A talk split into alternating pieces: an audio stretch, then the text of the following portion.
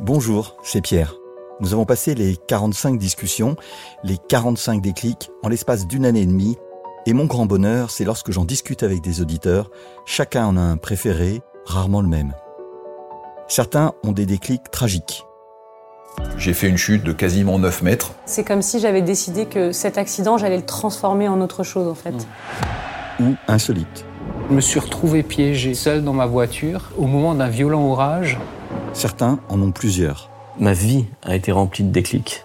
Aujourd'hui, je pourrais donner deux sous-titres à Déclic, le podcast des gens curieux du côté des auditeurs et celui des engagés dans la vie du côté des invités. Je les remercie toutes et tous de leur confiance et de leur parole. C'est parti pour 30 minutes, sans coupe ni montage. Vous êtes bien sûr Déclic. Déclic. Déclic. Déclic. Ce podcast est produit par Toutac, expert en podcast learning. Aujourd'hui, c'est la 64e de Déclic.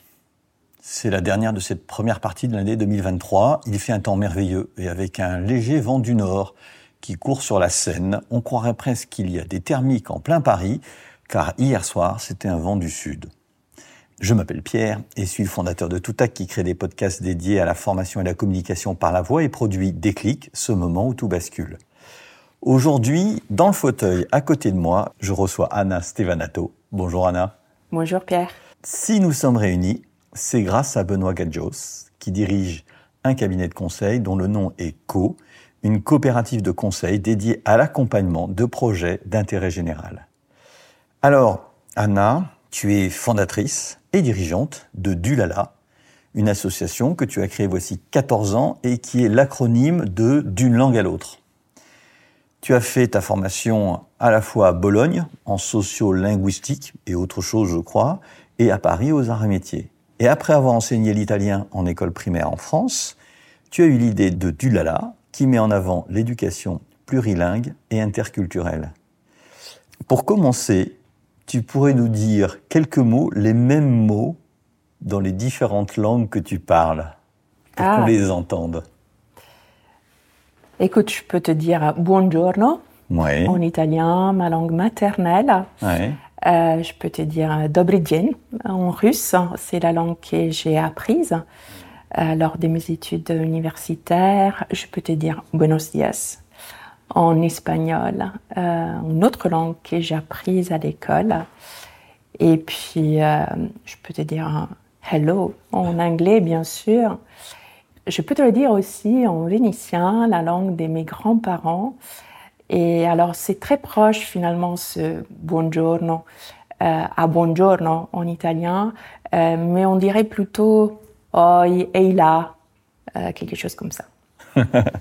Donc, ce que tu viens de faire là, qu'est-ce qui t'a fait penser que cette capacité que tu as à parler plusieurs langues, c'était important pour des enfants d'avoir cette maîtrise de langues différentes?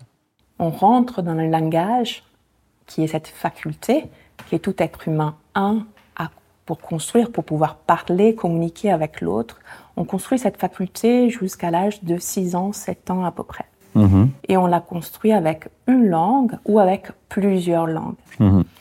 C'est très important en fait que les langues qui construisent le langage puissent être transmises avec goût, sécurité, avec euh, bonheur, joie par les parents. Et donc c'est indispensable en fait de pouvoir encourager, valoriser les langues natales, les langues premières des enfants, parce que ce sont ces langues-là qui vont les construire à la fois cognitivement, mais aussi euh, identitairement. D'accord. Je vais aller tout de suite sur la question euh, traditionnelle auquel tu as dû peut-être réfléchir. Ouais. C'est quel est ton déclic? Est-ce que tu as eu un moment euh, dans ta vie qui a compté particulièrement et que tu pourrais nous raconter? Oui, alors euh, il, y a, il y a eu deux expériences en parallèle qui ont été des expériences transformatrices pour moi.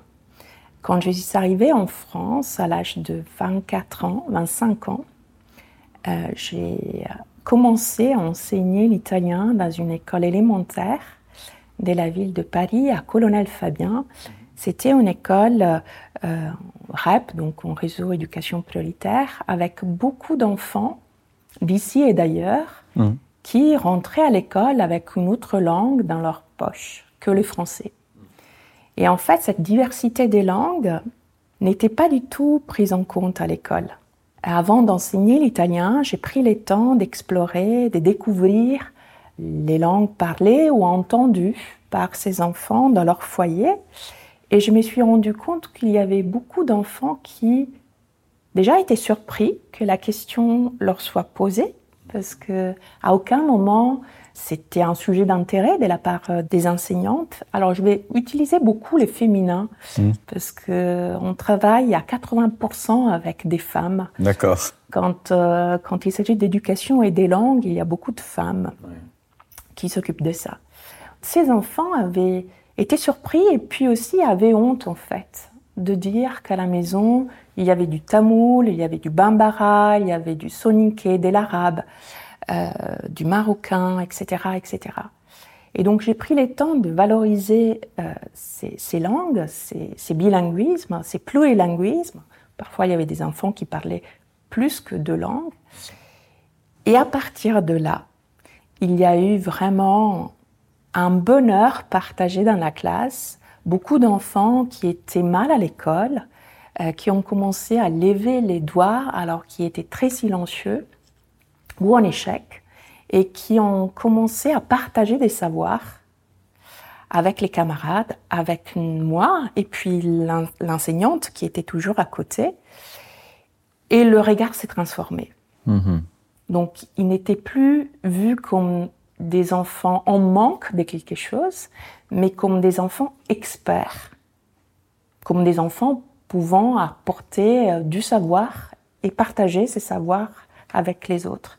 Et ça, c'est une révolution copernicienne parce que à l'école, on est dans une position plutôt descendante Mhm. de transmission de savoir. Là, le savoir est émergé par les enfants même, par les élèves même. Et je me rappelle d'une petite fille euh, qui parlait tamoul et qui était très silencieuse, un peu mutique. Et les enseignantes s- s'est questionnées sur euh, des éventuels problèmes cognitifs. Mm. On était, elle était en CP, elle ne parlait pas, elle n'interagissait pas. Et en fait, après ce travail de valorisation, de visibilisation aussi de ces langues, elle est venue au tableau et elle a écrit plusieurs lignes en tamoul. Et donc voilà, cette fille, en fait, on s'est dit, elle a juste besoin de temps. Les savoirs vont se construire à l'école. Il faut juste lui laisser le temps de, de, de s'exprimer. Et on l'a vu comme une fille extraordinaire qui savait déjà énormément de choses. Sans doute pas une fille avec euh, un élève Un avec des problèmes euh, euh, cognitifs. Alors tu me disais qu'il y en avait deux de, de moments. Alors ça, c'est une première expérience. Ouais. Et en parallèle, ma fille avait un an et rentrait donc dans la parole par des babillements, etc. Et moi, j'étais la seule à parler italien en famille et j'avais très envie que ma fille grandisse avec d'autres enfants qui parlent italien. Donc j'ai cherché des espaces ludiques, des jeux, où ils puissent entendre cette langue en dehors de la maison. Euh, une langue, on investit quand il y a une communauté, en fait, de personnes autour de soi qui portent cette langue. Et en fait, je n'ai rien trouvé. Je n'ai pas trouvé des, des espaces, des jeux comme ça, dans une ville, Paris, une ville euh, cosmopolite. Et je me suis dit, mais c'est complètement dingue. Et puis, en fait, le même constat a été porté aussi par euh, d'autres copains, couples mixtes ou pas, qui avaient envie de transmettre euh, leur langue, l'arabe, l'espagnol, etc. Et en fait, on trouvait que des cours des langues. Mais elle n'avait pas besoin des cours des langues. Elle avait juste besoin d'un espace euh, bienveillant et puis ludique où cette langue pouvait circuler avec des, des copains de son âge. Et voilà, et pas des cours de langue. euh, Et donc c'est là où je me suis dit, mais il y a un vrai besoin. Et ces deux déclics Ouais. m'ont fait prendre conscience que, en fait, le travail et le projet de Dulala, que donc j'ai construit euh, tout de suite après, euh, puisent ses racines dans ma toute petite enfance. Moi, j'ai grandi donc à côté de Venise. J'ai été élevée par des grands-parents qui étaient allés très peu à l'école. Euh, ils venaient d'un milieu très modeste. Donc l'italien était une langue qui leur coûtait cognitivement. Donc ils la parlaient, mais c'était pas une langue naturelle. C'est pas une langue de, de- C'était tous les plutôt, jours. Voilà, Ouais. c'était plutôt les Vénitiens. Ouais. Et ils m'ont parlé dans cette langue-là. C'est eux qui venaient me chercher à l'école, tu vois, un peu Ouais. à l'it- à l'italienne. On habitait ensemble euh, dans la même maison. Et moi, j'ai eu honte de mes grands-parents. Parce que dans les représentations collectives, sociales, eh ben, il fallait pas parler vénitien aux enfants. Le risque, c'était de les embrouiller quand ils allaient rentrer à l'école, tu vois. Et donc, j'ai prié pour qu'ils ne parlent pas quand mes, mes copains venaient à la maison. Et puis, plus tard, euh, la honte s'est renversée. Hmm. Et, et c'est là où j'ai eu vraiment cette dose d'indignation assez puissante pour pouvoir porter un projet euh, et l'investir complètement un Hmm. projet professionnel aussi. Il y a beaucoup de questions qui me viennent euh, en même temps que, que je t'écoute et il y a de, de, de nature extrêmement différente. Il y, a, il y a une première question qui est un peu médicale, en fait. C'est alors là ce que tu entends qui te fait sursauter, ce sont les grincements du bateau, parce qu'il y a un bateau qui est passé juste à côté à fond, et donc Oui. euh, ça a bougé un tout petit peu. et, et ça grince. La première est presque d'ordre médical. Oui. Est-ce que, est-ce que on sait si un enfant qui parle plusieurs langues, au départ, mettons deux, voire trois, va, va avoir des, des éléments de son cerveau qui va se développer différemment Est-ce qu'on sait ça aujourd'hui avec tout ce qu'on sait euh, d'un point de vue euh, euh, médical, cognitif, sur les neurosciences? Alors, on sait aujourd'hui que le bilinguisme ou les plurilinguismes n'est pas un fardeau pour un enfant, euh, mais c'est plutôt un cadeau. Mhm.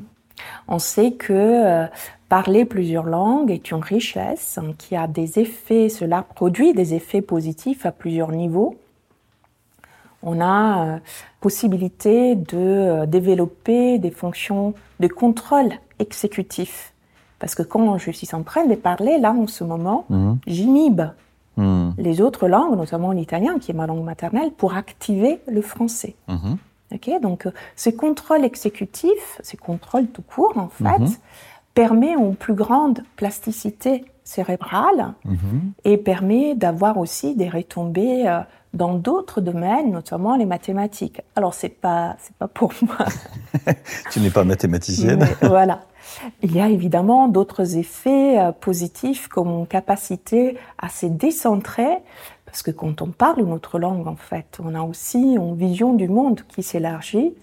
On comprend très tôt aussi euh, les, les mécanismes qui se mettent en place au niveau du langage. Mhm. On sait que le même objet peut se dire avec différents mots dans différentes langues. Mhm. Donc c'est une expérience philosophique euh, c'est lui de l'expérience finalement de l'altérité qu'un enfant peut faire très jeune. Et puis une plus grande facilité aussi pour apprendre d'autres langues, Hmm. car on a déjà des compétences méta-linguistiques qui s'installent, D'accord. à condition que ce bilinguisme soit heureux, hein, à condition que les langues chez l'enfant puissent coexister de façon plutôt apaisée. Il faut éviter à tout prix des conflits, des loyautés, des conflits linguistiques entre ces deux ou plusieurs langues avec les- lesquelles l'enfant va se construire.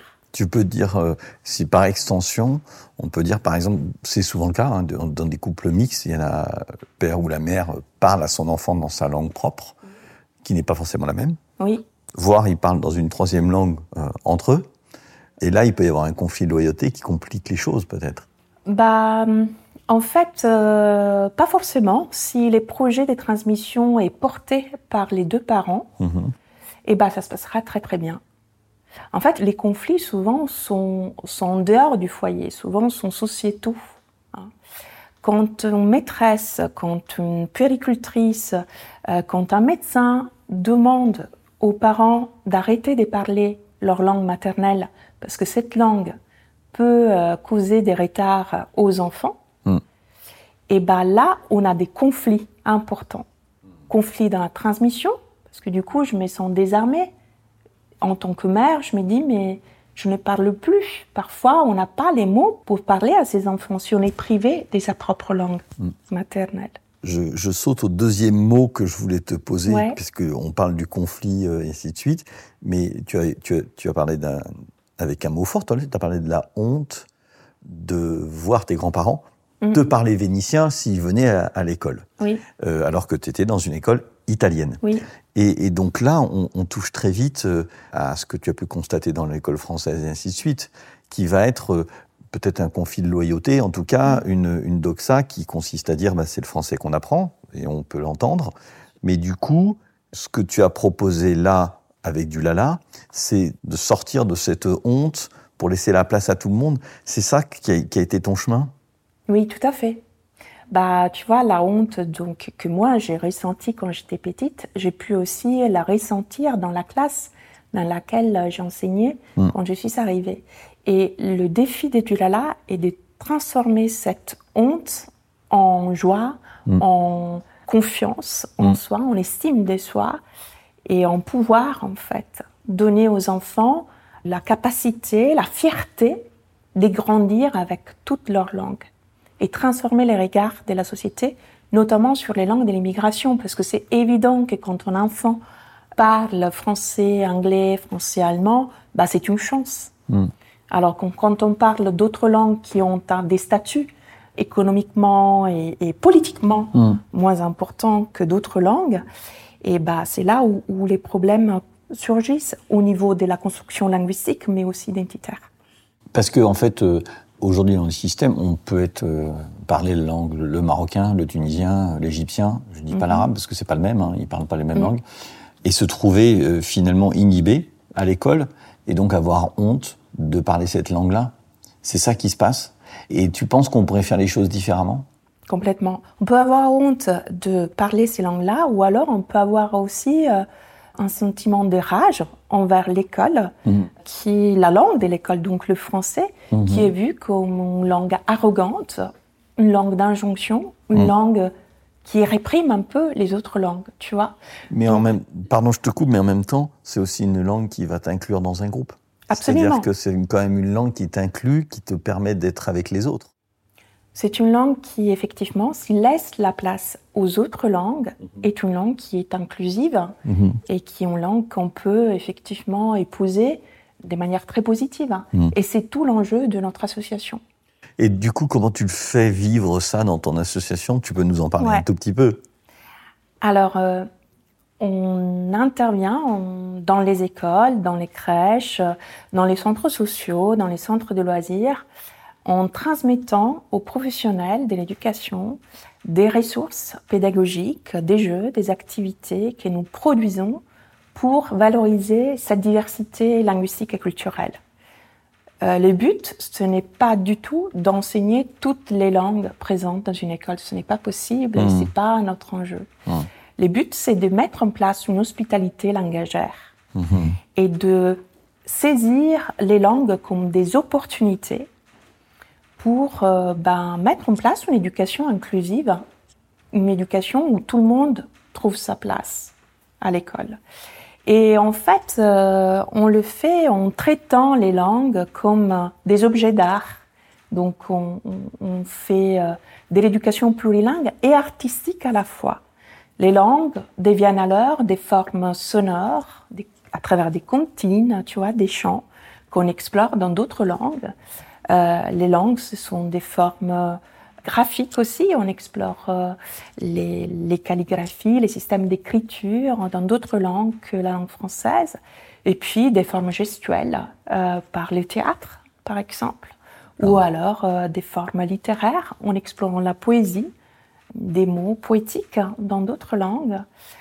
Et en fait, le fait de traiter les langues sous cette dimension esthétique très forte permet aussi de développer des représentations positives de toutes les langues et de combattre les discriminations. Aujourd'hui, on connaît les discriminations et les, et les raisons qui font que les gens sont discriminés. On voit très bien les raisons liées à l'origine, à la couleur de la peau, au sexe, etc. Et on a plus de mal à voir aussi qu'on peut être discriminé par les langues et par les accents.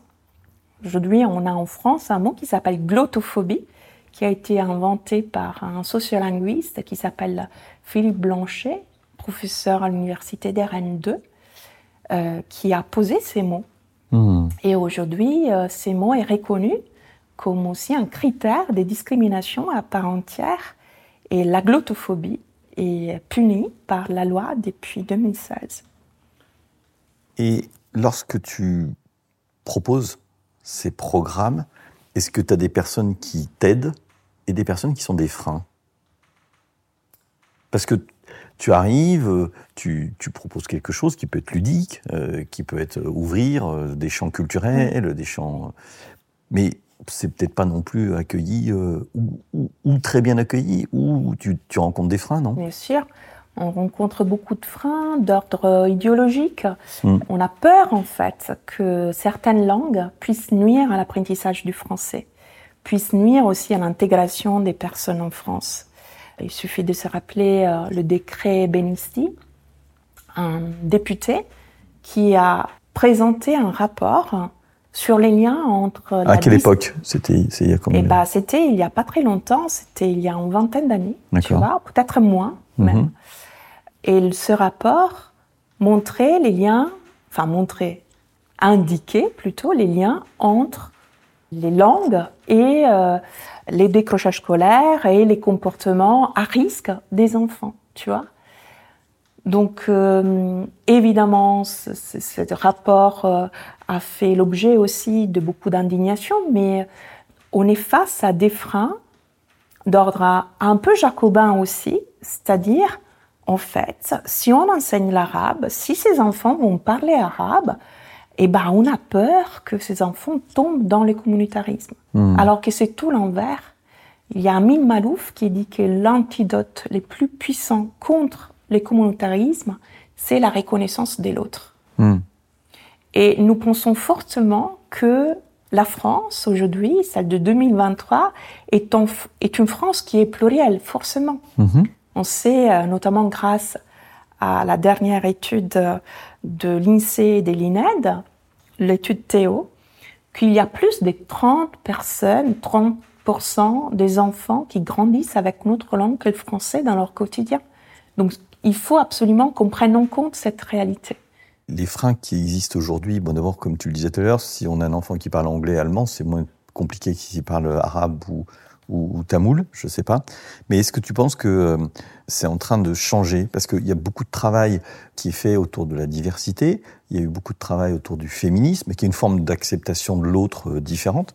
Les choses évoluent ou pas? Oui, ça évolue. Et heureusement ça évolue.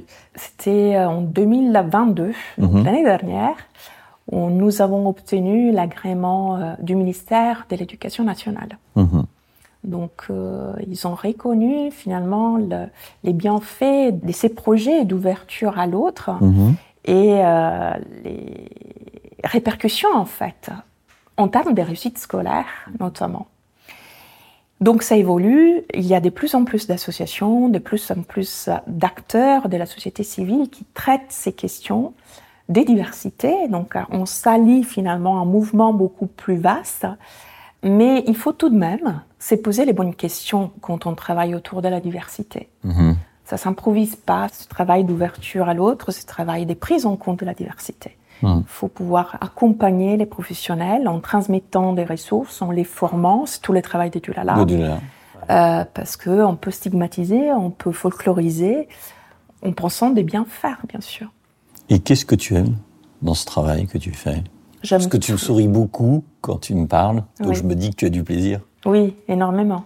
Qu'est-ce que tu aimes? Bah, j'aime tout en fait. J'aime, euh, j'aime le travail que je fais. Je suis dans, dans une position de, de direction générale, donc tu vois, je touche à plein de choses différentes, à la fois la communication, à la fois le, le pilotage aussi de certains projets. J'adore travailler avec euh, des personnes très différentes aussi, euh, qui sont autour des Dulala, à la fois un conseil d'administration avec euh, des gens, des experts au profil très varié, à la fois un conseil scientifique aussi euh, composé par euh, des enseignants-chercheurs, des designers, des professionnels du livre, des professionnels du terrain aussi. Et puis j'adore travailler aussi avec des artistes qui nous font voilà, nous déplacer un peu et puis ouvrir des imaginaires très chouettes, notamment sur ces questions des langues. Est-ce que euh, dans ce travail euh, que tu fais depuis 14 ans, Mhm. t'as pas l'impression qu'il y a une lassitude qui s'instaure? Parce que tu pousses ce, ce projet-là, mais ça avance super doucement quand même. C'est-à-dire que l'enjeu de diversité a, a évolué, mais finalement, est-ce que ton approche de ce sujet a aussi évolué? Est-ce que tu peux te renouveler ou tu as l'impression de, de devoir redire toujours la même chose? Eh ben, écoute, l'histoire de la genèse, par exemple, des Dulala ouais. est toujours la même, tu vois. ouais. Euh, ça, ça change pas. Mais les processus, les étapes, les projets sont en constante évolution parce que la société, la société change. Et ça change, oui, doucement, mais aussi rapidement à la fois, tu vois. On sent qu'il y a des choses qui bougent finalement dans la société Mhm. et que ça va dans les bons sens. Alors dans une période qui est tragique, hein, euh, il y a un combat qui est plus que jamais important en fait, parce qu'on sent qu'il y a des crispations identitaires notamment très très fortes, et que plus que jamais les, projets des Dulala trouvent toute sa place, Mhm. parce qu'on a besoin de construire un projet des sociétés qui soit durable, mais aussi souhaitable. Mhm. Et il y a urgence à agir, donc euh, non, pas de lassitude. Pas de lassitude. Alors qu'est-ce que tu transmets à ta fille? Tu lui transmets Alors- quelle, quelle langue? Aujourd'hui, j'ai trois enfants. Ah, tu as trois enfants. trois tu m'as parlé de ta fille, donc. Mais oui, parce qu'au début, euh, euh, Il y en avait une Il y en avait une, bien sûr. Aujourd'hui, il y en a trois et j'ai transmis euh, comme je peux ma langue maternelle, qui est l'italien. Ça veut dire que tu leur parles en italien? Je leur parle en italien. Je ne leur parle pas tout le temps en italien non plus. Ça dépend des contextes. Tu sais, ça, ça va pas de soi, en fait, cette transmission. Euh, Je suis en couple mixte. Je Ouais. suis en France depuis euh, euh, une vingtaine d'années. J'ai appris le français à 24 ans, Ouais. donc euh, tardivement.